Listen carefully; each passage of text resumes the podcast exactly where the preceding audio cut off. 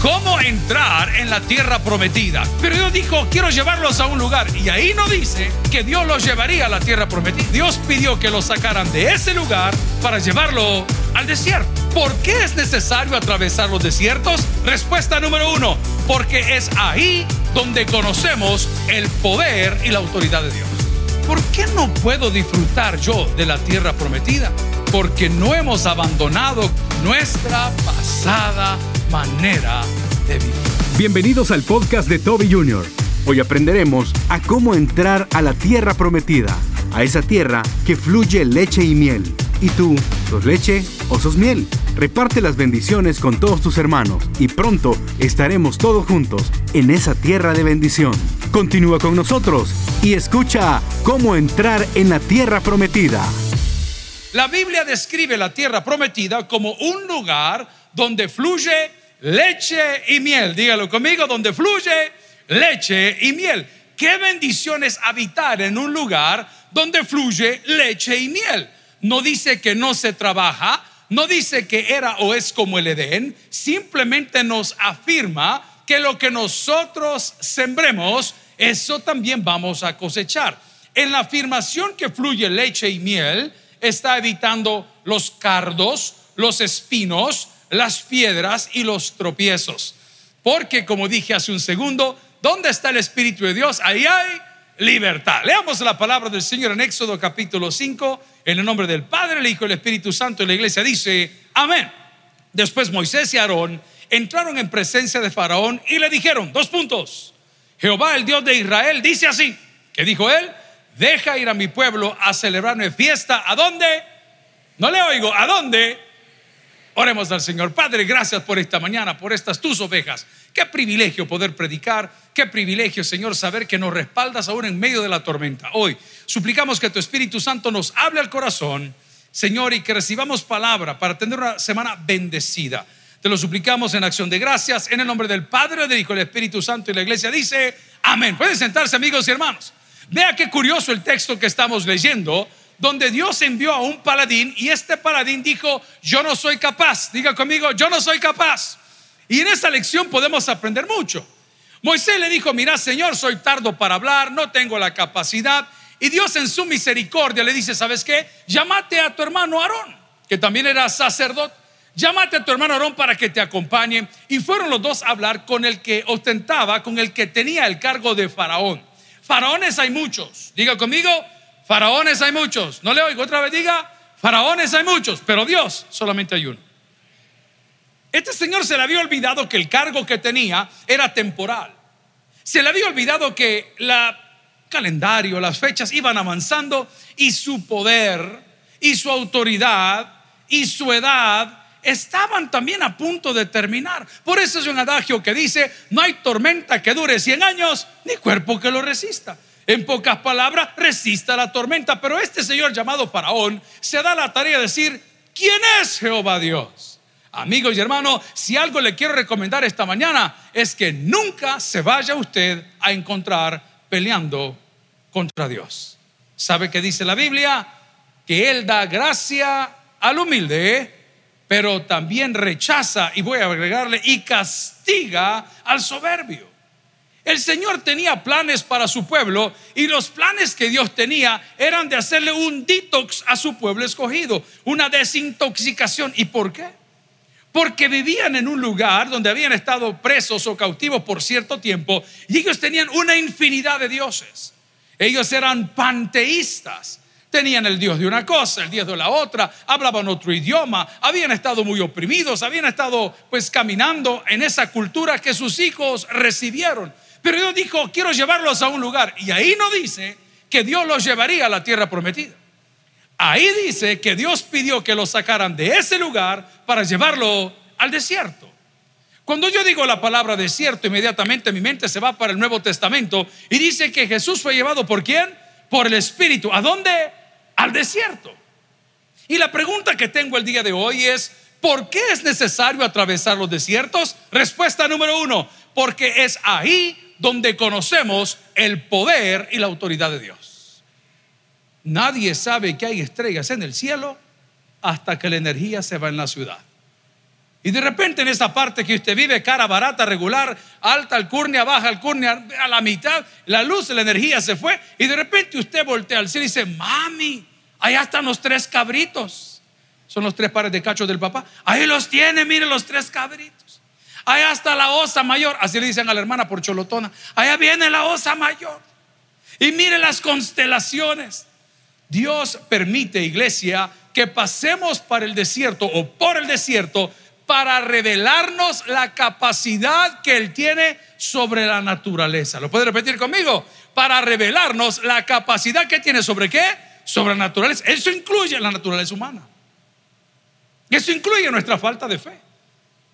Pero existimos personas que andamos bregando y caminando en el cristianismo que pareciera que al igual que el pueblo escogido de Dios, llevamos 40 años en la misma silla, pero 40 años con la misma historia. ¿Por qué no puedo disfrutar yo de la tierra prometida? Porque no hemos abandonado, como lo afirmamos en el culto de las nueve, nuestra pasada manera de vivir.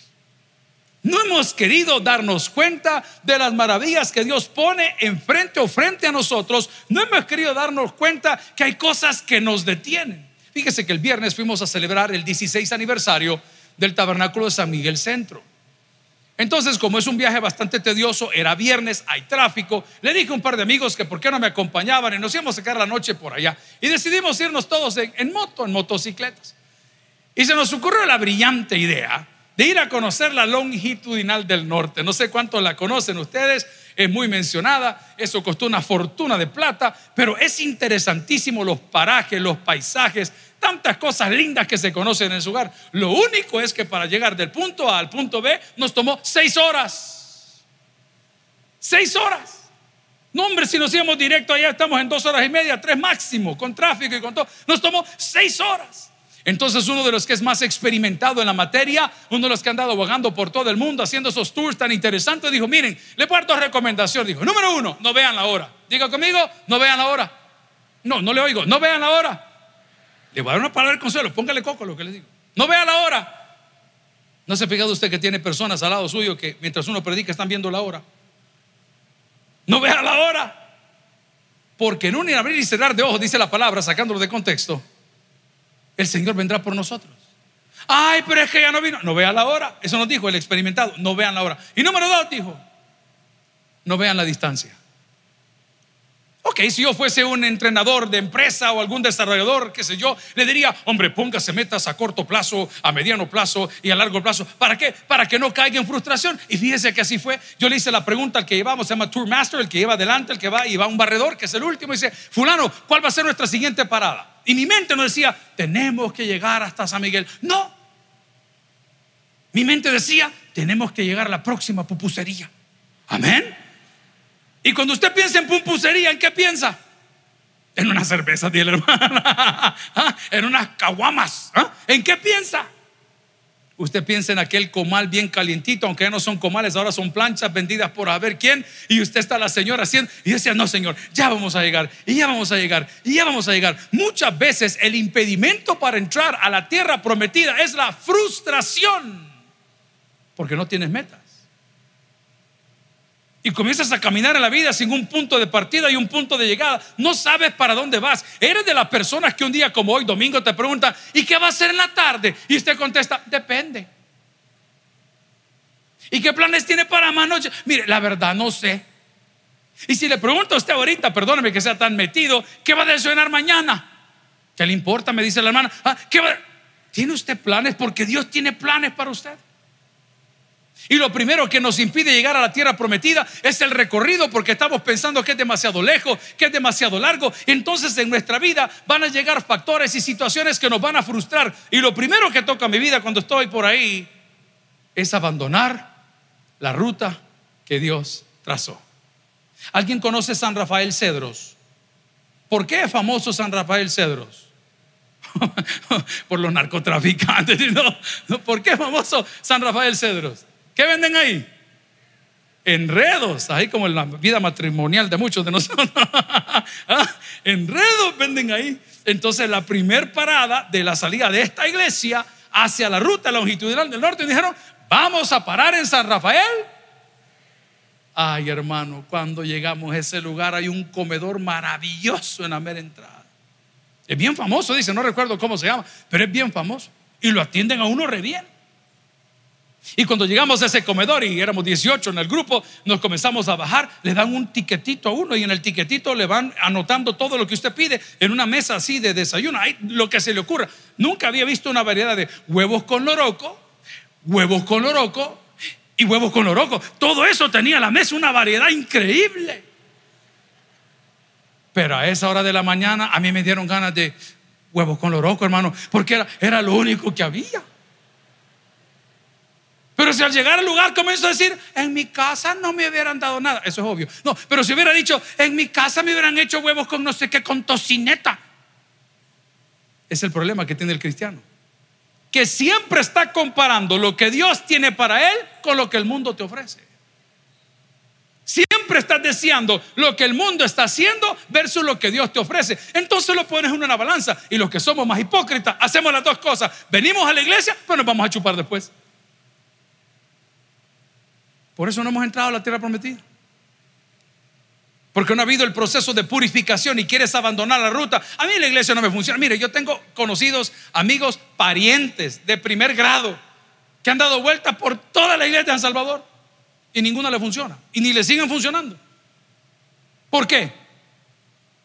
Porque no han entendido que no es la iglesia el problema. No es el predicador el problema. Somos nosotros el problema. Yo digo, hijo, te quiero sacar de esclavitud para que me conozcas quién soy, para que veas el poder que tengo sobre la naturaleza, para que veas la buena voluntad que tengo contigo, pero yo nunca te ofrecí llevarte a una tierra que fluye leche y miel. Yo te dije que te iba a sacar de Egipto para que ofrezcas culto. ¿A dónde dice la palabra? En el desierto. Lo segundo que me impide poder entrar a la tierra prometida después de querer abandonar la ruta es la falta de gratitud. La falta de gratitud, ¿ok? Gratitud, ingratitud. Gratitud, ingratitud. ¿Y cuál es la falta de gratitud para con Dios? No le damos gracias ni por la vida que nos ha regalado el día de hoy. No le damos gracias por el aire, por la tierra, por los hijos, aún por los problemas. No le damos gracias a Dios. Entonces cuando mi vida está llena de ingratitud, no puedo degustar la tierra que fluye leche y miel. Porque siempre hay algo que no me agrada, porque siempre hay algo que no me llena, porque siempre hay alguien que me quita la paz, porque siempre hay un evento que me roba la bendición y siempre hay cosas que te impiden ver la vida que Cristo te da. Ojo, y lo hablamos en el culto anterior, lo repito el día de hoy, la vida que Dios nos ha dado a través de Cristo es la mejor vida que todo ser humano puede tener. La pregunta que yo tengo el día de hoy es, eh, pastor, pero ¿por qué no la estoy disfrutando? Y esa es la pregunta que me hago. ¿Por qué no estoy disfrutando mi vida? Porque quiero abandonar el camino. Le dije a mis hijos, hey, vamos para San Miguel. ¿Tienen ganas de ir? Ah, vamos, papá. Me va, llévate el pica, nos vas a ir siguiendo. Nunca lo vimos, hermano. Llegamos a San Miguel y digo, hijo, ¿y dónde estamos? Papi, Papi, ajá, aquí venimos en carretera. Obvio, idiota, no vení volando. O sea, venía en la carretera. ¿Y dónde está? Aterrizando en San Rafael Cerro, me a meter 18 motos en un restaurante. Era un montón de gente. Le digo, te voy a mandar mi ubicación en tiempo real para que solo sigas lo que te va diciendo. Y cuando usted quiere mandar la ubicación en tiempo real, atención, hombre celoso, le voy a dar un curso, por favor. No tomen nota, primo, anote, ella anote, por favor. ¿Ah? Cuando usted manda la ubicación en tiempo real, le dice 30 minutos, 5 minutos, una hora o para toda la vida. Ese no lo vayan a apretar, por favor. Y le puse la indicación, dale. Hermano, llegamos a San Rafael Cedros, entramos al restaurante, adivine qué comimos. Exacto, huevos con loroco, porque había una gran variedad. Y terminamos de comer los huevos con loroco, nos tomamos un café, nos hidratamos un poco porque faltaban muchos kilómetros y no llegaban. Ya cuando nos hemos vuelto saddled in, ¿verdad? Con todas las cosas y aquí el cague, eh, ahí van llegando. ¿Y qué pasó, bole? Nos perdimos, me Así fue mi matrimonio, hijo, le dije. Así fue una decisión arrebatada. Nos perdimos. Hijos, uno es papá. ¿Cuántos son papás acá? Es un cariño diferente, ¿me entiende? Aunque se porten bien o mal, es un cariño de papá. Hijos, ¿quieren comer algo? No, no, no, no, no. No, no, no, así estamos bien. Todavía venimos de goma. No, no, no, está bien. ¿Por qué se perdieron? Porque abandonaron la ruta. Y lo que iba a ser un súper suculento, maravilloso desayuno en grupo, en equipo, entre amigos, de huevos con loroco, terminó siendo un pan, una margarita y una gaseosa y un Red Bull. Vaya, le dije, vamos a entrar de aquí para pegarle a esa carretera para adentro. Te dejo otra vez la ruta. Solo tenés que seguir. Y comenzamos a darle, dar, Yo siempre va en los espejos viendo qué pasa, va en los espejos. No, nada, ni visto, ni visto. Allá cuando llegamos a la mitad, en el puente del río Lempa, yo saqué un lazo para colgarme. Estos son brutos. Dije yo, no, ¿qué, ¿qué hijo me ha dado el Señor? ¿Qué pasó? Vos le dije yo. Papá me dijo, nos volvimos a perder. Y le digo yo, hijos, ¿y dónde están? Viste, me dijo unos señores de una cruz, como hay cruz azul, hay cruz verde, XYZ. Viste unos señores que estaban como salvavidas, no sé cómo llamarle, de, equipos de socorro en la carretera. Sí, le digo. Aquí estamos, me dijo. Hijo, si eso está a cuatro cuadras de donde comimos los huevos con loro, cuatro cuadras han pasado nada más. No, es que cruzamos y le dimos la vuelta a toda la montaña y volvimos a salir a ese punto. ¿Cuántos están así esta mañana que todo el 2020, el 2021, el 2021 no te funciona? Has dado toda la vuelta y estás en el mismo punto. ¿Y sabes quién es el problema? El pastor es el problema. La iglesia es el problema. El trabajo es el problema. Tu mujer es el problema. Tome decisiones, hermano. Tome decisiones. ¿Cuál es su ruta? No, esa es otra. Amén. Este es político en El Salvador, los de afuera no van a entender. ¿Cuál es su ruta? ¿Vas a abandonar ahora que el Señor te dice qué hacer? Tienes aquí arriba un GPS, aquí adentro un GPS, que es el Espíritu de Dios, que te está diciendo, cruza, detente, cuidado, venga para acá, no acelere, no se pierda. Solo tiene que seguir el trazo, pero quiero hacerle ver que el trazo no es hacia la tierra prometida. Ahí sí quiero ser claro. Es al desierto. Es al desierto, no es a la tierra prometida. Yo le tengo pánico y, escénico, no sé cómo llamarle, a la gente que dice, hey pastor, es que yo estoy en esa congregación. Desde que voy a esa congregación, viera cómo Dios me está bendiciendo. Ah, qué bueno. ¿Y cuándo fue la última vez que fui? Bueno, el 31, porque no he podido ir, porque mire, he pasado en el rancho, en la finca, en, el negocio, he pasado con micheros, he pasado, sí, pero ahorita no puedo, porque el Señor sí que me está bendiciendo, pastor. Oh, no tengo ni idea, papá. Carrito nuevo, casita nueva. Ah, vamos para arriba. ¿Y qué hiciste con la porción de este libro que dice de qué le sirve al hombre si ganara todo el oro del mundo? Pero que dice, pongámosle esta forma, y pierde la leche y la miel. Ahí está el mundo asustado porque Farruco se convirtió. Y Farruco aquí, qué bueno, qué bueno, qué bueno. Dice que la palabra del Señor nunca regresa. Amén. Gloria a Dios por ahí. Está bueno. Y si te quieres detener a escucharlo, que te lo recomiendo. Un hombre con hits musicales que no tiene usted una idea. La Pepa o la Pepa, la última pastilla que estaba hablando él ahí en su canción y cómo la fama. Y ver ese tipo pararse en un escenario y decir, tengo el number one chart, en, los hits, tengo esto, tengo lo otro, tengo dinero, pero yo no podía ver a mi hijo. ¿Cuántas madres hay aquí? ¿Cuántas madres que por cosas de la vida perdieron a sus hijos y nunca más los van a ver?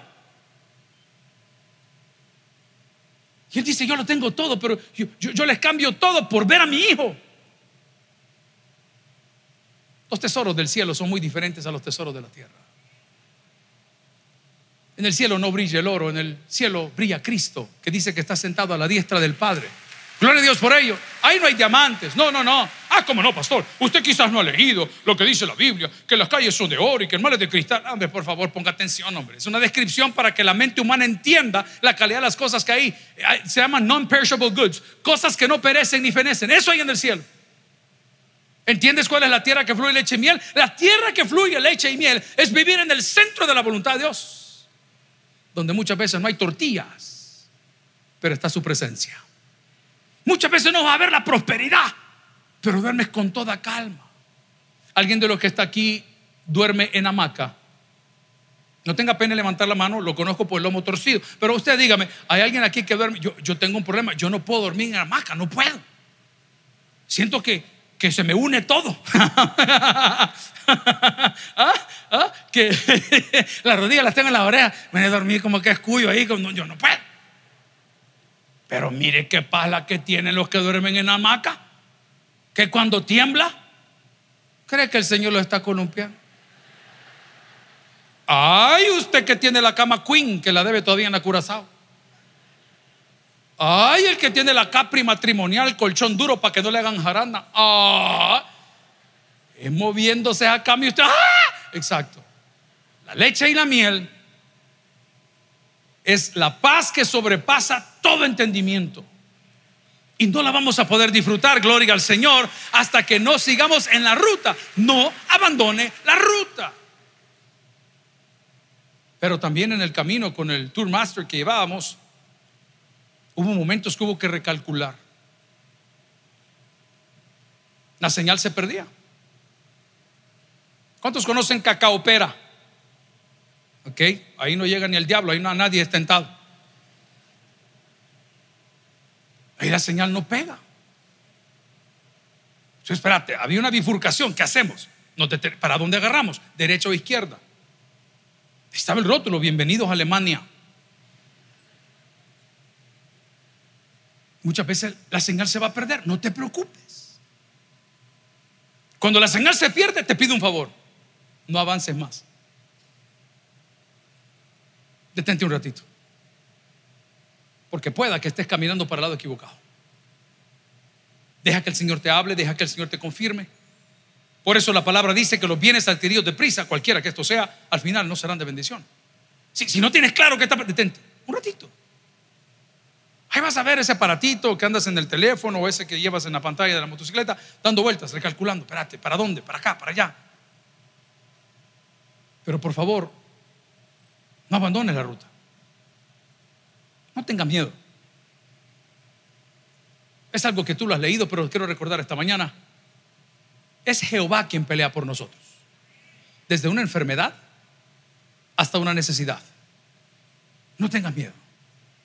Yo nunca he estado en la jaula de los leones, como lo narra la Biblia, pero, pero sí he estado con personas que han sido bien malas por cantidades navegables en los centros penales. Y cuando uno pasa por esa seguridad y atraviesa esa puerta, no le quiero mentir. Hay momentos que dice, Señor, aquí solo tú. Señor, que esto no vaya a agarrar fuego ahorita. Señor, que esto no se vaya a complicar. Señor, que lo que se vaya a predicar no vaya a ofender a uno de los que todavía están en el proceso, porque aquí nomás vamos a quedar todos. No tenga miedo. Hay un salmo maravilloso, si me ayudan los de arriba en Miria, que es el Salmo 23, usted lo conoce, pero le pido que lo busque el día de hoy. Y nos va a recordar por qué nosotros podemos vivir confiados. La palabra del Señor, de todas las cosas que el Señor promete, esta es la mejor de todas. Y dice, Jehová es mi pastor. Diga conmigo, Jehová es mi pastor. Preste atención a lo que le digo. Yo soy un predicador. Ser pastor es otra cosa, hermano. Es otra cosa. Yo puedo pastorear a los que se permiten pastorear. ¿Sabe qué es lo triste? Se lo digo con toda... Me tiene sin cuidado. Que los que menos se dejan pastorear son los que trabajan conmigo. A mí me duele el alma verlo fracasar en muchas áreas, como yo fracaso. Me duele. Me duele saber que pareciera que aquí el único que va para arriba es uno, que el único que goza sus privilegios. No se dejan pastorear. No se dejan pastorear. Ahora quiero definir qué es el pastor.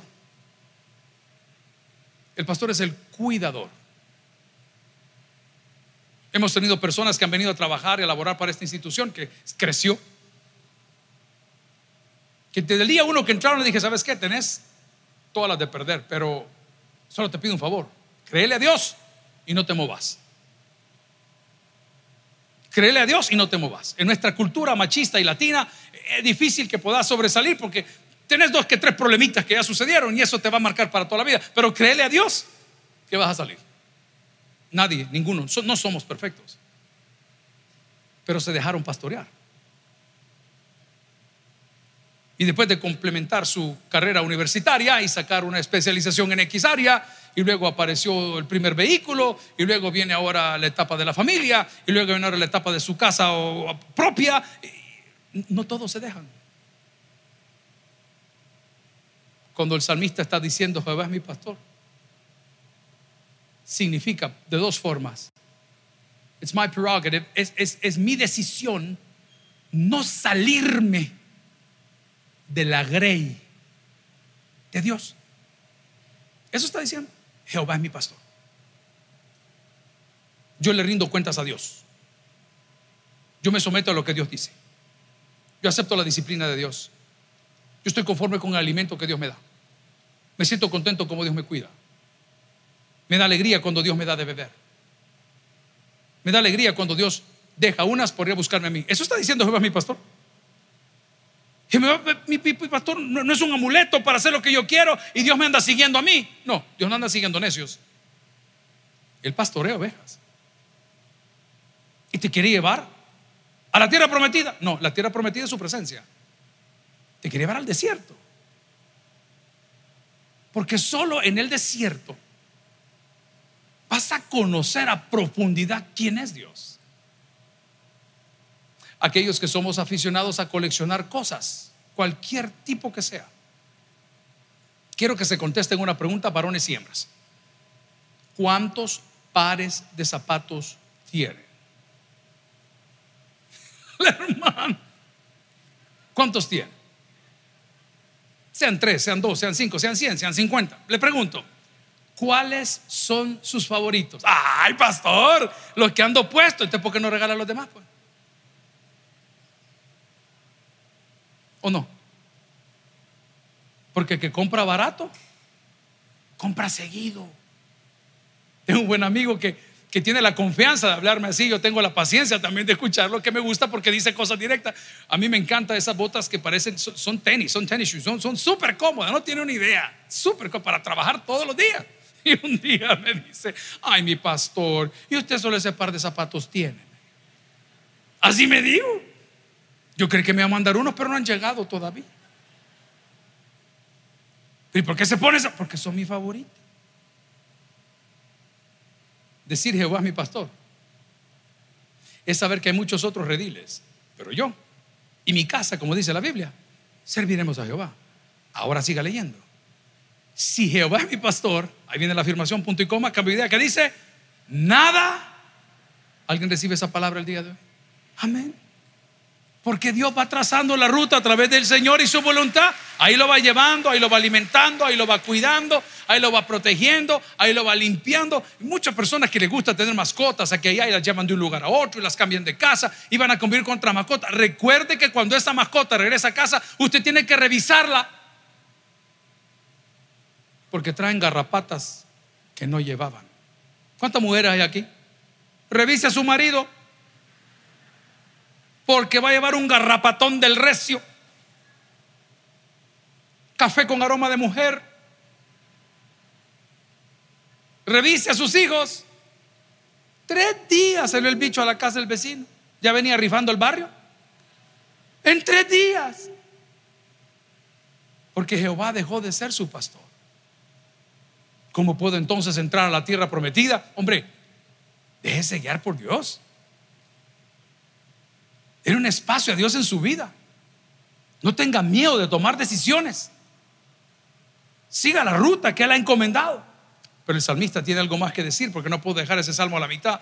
Versículo 2 y dice la palabra del Señor, en lugares deliciados pastos me hará descansar, cosa que muchos no tenemos hoy, junto a aguas de reposo, que dice la palabra, me pastoreará.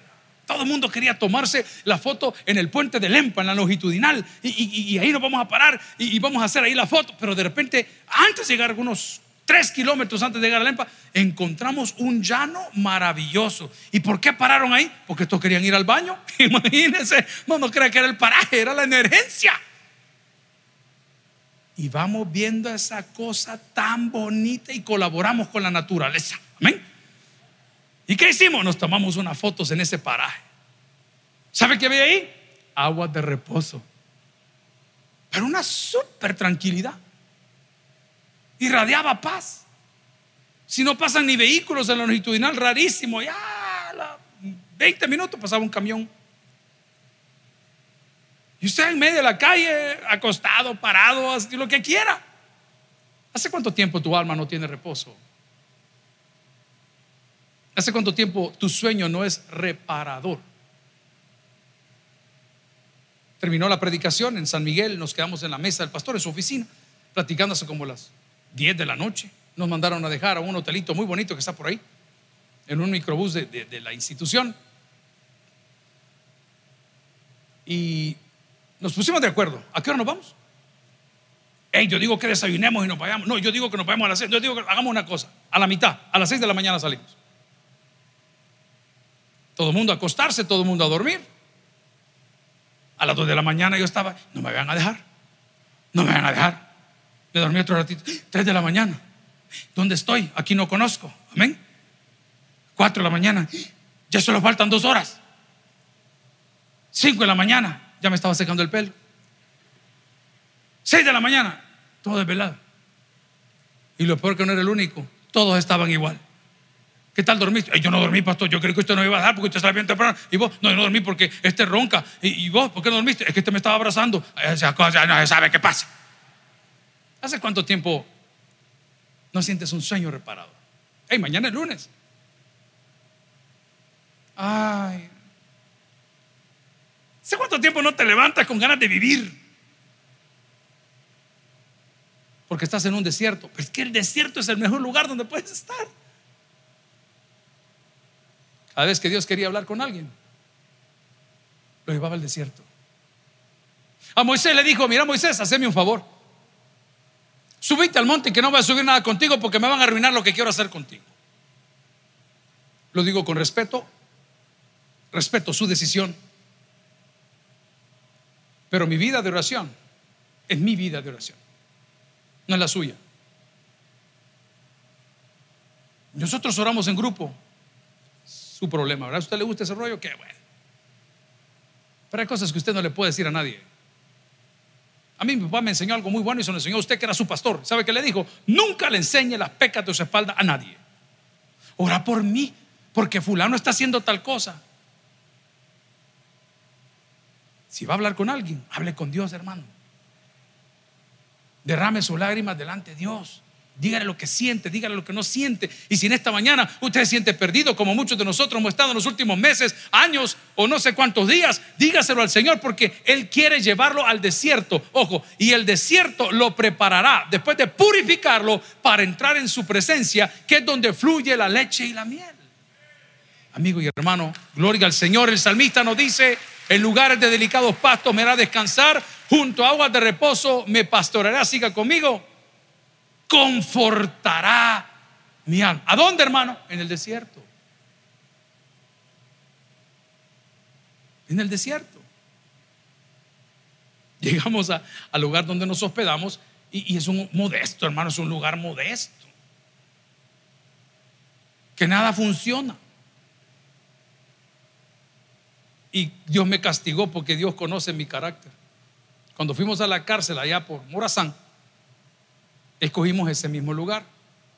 Y el día que me dieron esa habitación, me dieron la misma habitación de la vez anterior que les cuento por qué les digo. Pongo a cargar el teléfono y todo, lo pongo en la pared y apagué el switch de la lámpara. Lo que no sabía es que el switch de la lámpara apaga todo el cuarto. Y yo ay Señor, y en la mañana tenía cero carga. Tenía un aire acondicionado, lo trajo Cristóbal Colón. Entonces le digo, mire, fíjese que este volado no enciende. Así es, me dijo. Aprieta este botón, me dijo, y, al rato va a comenzar. Y come. Yo creí que era Semana Santa, ¿verdad? Como, como lo, que sale. No, le dije.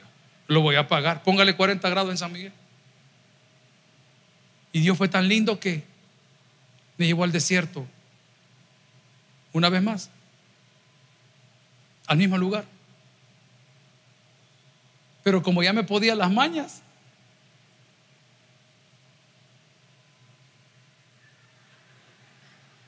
¿cómo se llaman esas cosas? Llevé el abanico de lo comía. Ni ya conoce quién lo comía.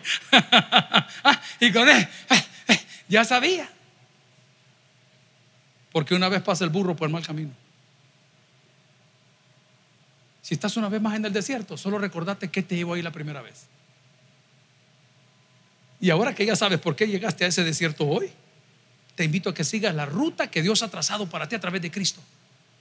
Te pido que si las cosas están caminando demasiado rápido, te detengas un rato y que dejes que el Espíritu Santo te hable en el corazón, porque vas en ruta hacia la tierra prometida, pero primero, primero vamos a pasar por el desierto. Y cuando tengas ganas de tirar la, la toalla, ponte metas cortas, a corto plazo. Vamos a llegar a San Rafael, cedro. Y vamos a comer huevitos con loroco. Y luego la próxima parada, una pupusería donde pasamos hace unos días unas hermanas que estamos en medio de la nada. Veníamos con el equipo 14 personas. Se nos hizo tarde. No había que comer. No, hay nada, no había nada. Y paramos en una tortillería. Y cuando llegamos, dice Osni, que estaba a cargo, siempre anda por esa zona por la radio. Eh, señora, le dice, nos vende unas tortillas. Ya están vendidas todas, no, dijo. Pero tiene un rinero de tortillas así. Y de repente paró un muchacho en una moto. ¿Qué buscaban? Dijo. Ah, cerveza, le dije yo. No, ¿qué buscaban? Ah, pues unas tortillas. Ya vengo, digo, le voy a traer el queso. Y se fue en la moto. No lo conocemos, no sabemos quién es, nunca lo habíamos saludado. Simplemente vio el microbús con todos los pastores ahí vestidos que abrimos del penal y se fue. Al rato regresó con un poco de queso. Cuajada, hermano. ¿Cuánto le gusta la cuajada? Divino. Y cuando la señora vio que nos regalaron la cojada, adivine qué nos regaló. Las tortillas. ¿Sabe dónde conocí yo la bondad de Dios? En el desierto. Y esta vez que hice la ruta al revés, le llevé a los amigos hasta donde está la señora de las tortillas. Cuando llegué, me levanté el casco, me bajé la bandana y le digo, ¿usted se acuerda de mí? Y se quedaba la señora sonriendo. Usted es el papá de la niña, me dijo. No le dije yo, no soy él. Yo soy el que vino en un microbús. El de las tortillas, pastor, qué bueno verle, cómo se hartan sus colegas. Ya tengo una amiga que hace tortillas en ese lugar. Porque en el desierto solamente vas a ver la mano de Dios, vas a conocer a tus verdaderos amigos. Vas a saber en quién realmente tú puedes confiar y con quién puedes pasar los días de tu vida. Pero mi recomendación del día de hoy es que a pesar que hoy estemos tú y yo en un desierto, no abandonemos la ruta. Atendamos lo que Dios tiene para nosotros. Escuchemos a su Espíritu Santo, porque si Jehová es nuestro pastor, nada nos faltará. El que tiene para el que oiga, vamos a orar al Señor. Gloria a Cristo. Si el mensaje ha impactado tu vida, puedes visitar www.tabernaculo.net y sigamos aprendiendo más de las enseñanzas del pastor Toby Jr. También puedes buscarlo en las redes sociales, Twitter, Toby Jr. Taber, Instagram, Toby.Jr., Facebook, Toby Jr. y en YouTube, Toby Jr. TV. No te pierdas nuestro siguiente podcast.